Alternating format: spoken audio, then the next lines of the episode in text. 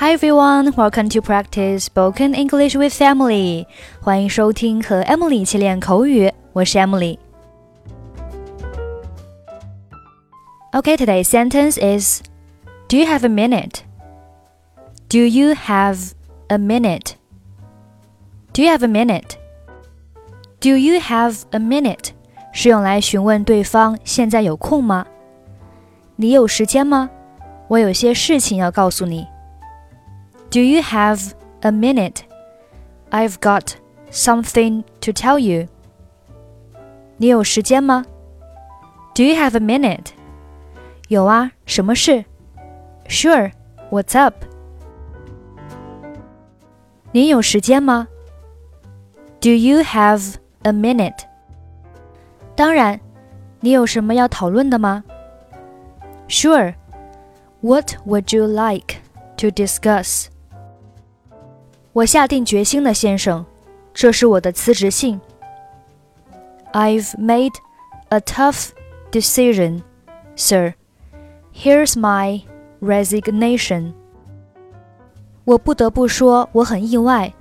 有什么可以让你改变主意吗？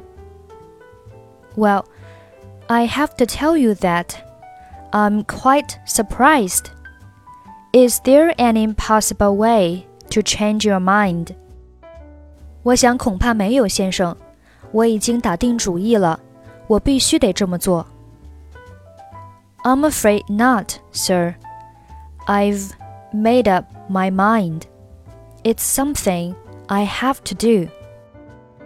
我能知道原因吗？你在我们这里工作不愉快？Can I ask why?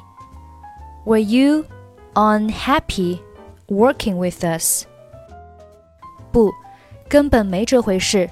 是我妈妈，她生病呢，需要人照顾。我是唯一能够照顾她的人。No, not at all. It's my mother. She's sick and needs someone to take care of her. I'm the only one who can do it. 我很遗憾。 但是你不用因为这个辞职，你为什么不请假呢？我们可以为你保留职位，等你母亲恢复后，你可以回来复职。